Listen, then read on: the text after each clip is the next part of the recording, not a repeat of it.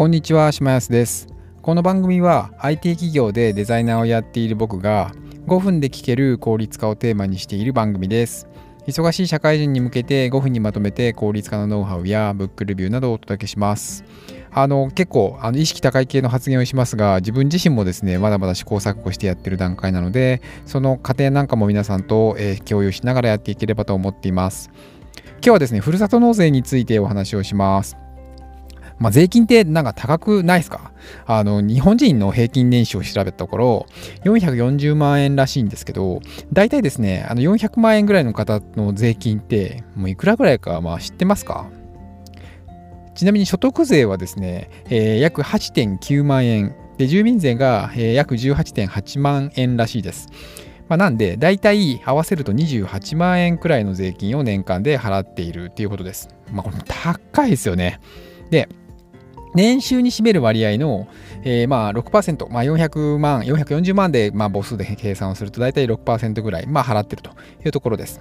で、まあ、あの会社員はですね、まあ、必要経費を引いてから税金がかかる個人事業主なんかと比べるとちょっとデメリットがちょっと多いので、あの税制上ですね。なんで、まあ、ふるさと納税はですね、あの特にサラリーマンであれば、数少ないメリットを享受できるものなので、これはぜひ有効に、え活用いただきたいなと。えで、自分自身も活用して、僕自身も活用してます。ただま今年から初めて今年使ってですね、自分自身もまだまだあのそんなにノウハウがあるわけではないんですけれども、えやり始めました。で、あのやり方は2つあって、で、えー確定申告をする方法と、あとはワンストップ特例制度というのを使う方法があります。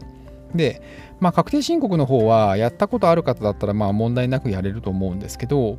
えー寄付先の自治体の数に上限がなかったりとかっていうところであの条件があのワンストップ特例制度に比べるとあのちょっとこう、えー緩い感じです。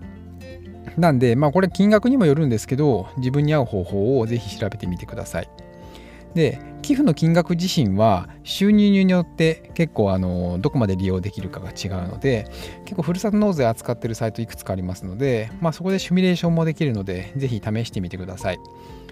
結構あの、まあ、選択肢こうバーっとあって、まあ、それを埋めていくとあの大体これぐらいまでは利用できますよっていうのが算出可能です。であの自己負担金額ですね、まあ、2000円を除いた金額が翌年に控除、まあ、これつまりはこれ税金が引かれるので。で、まあ、加えてふるさと納税の多分一番のメリットだと思われてるそのまあ返礼品ですね。がもらえます。あなんで、まあ、どうせ同じ金額を払うんだったら2000円の自己負担をまあこのしたとしても、まあ、返礼品がもらえた方がいいではないかというところがあのユーザーサイドの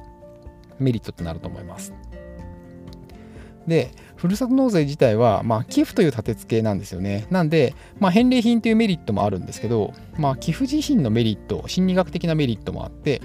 まあ、他の人に役に立ってるということが、まあ、幸福度をアップするなんていう研究の結果があったりするので、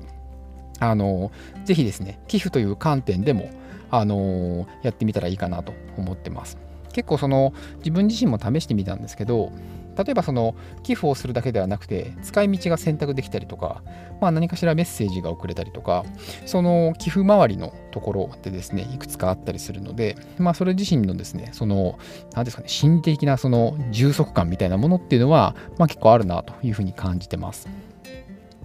まあ、税金自身高いんですけど、ふるさと納税はまあメリットがすごい多いので、ぜひこれは皆さんも試してみていただきたいと思ってます。それではまた。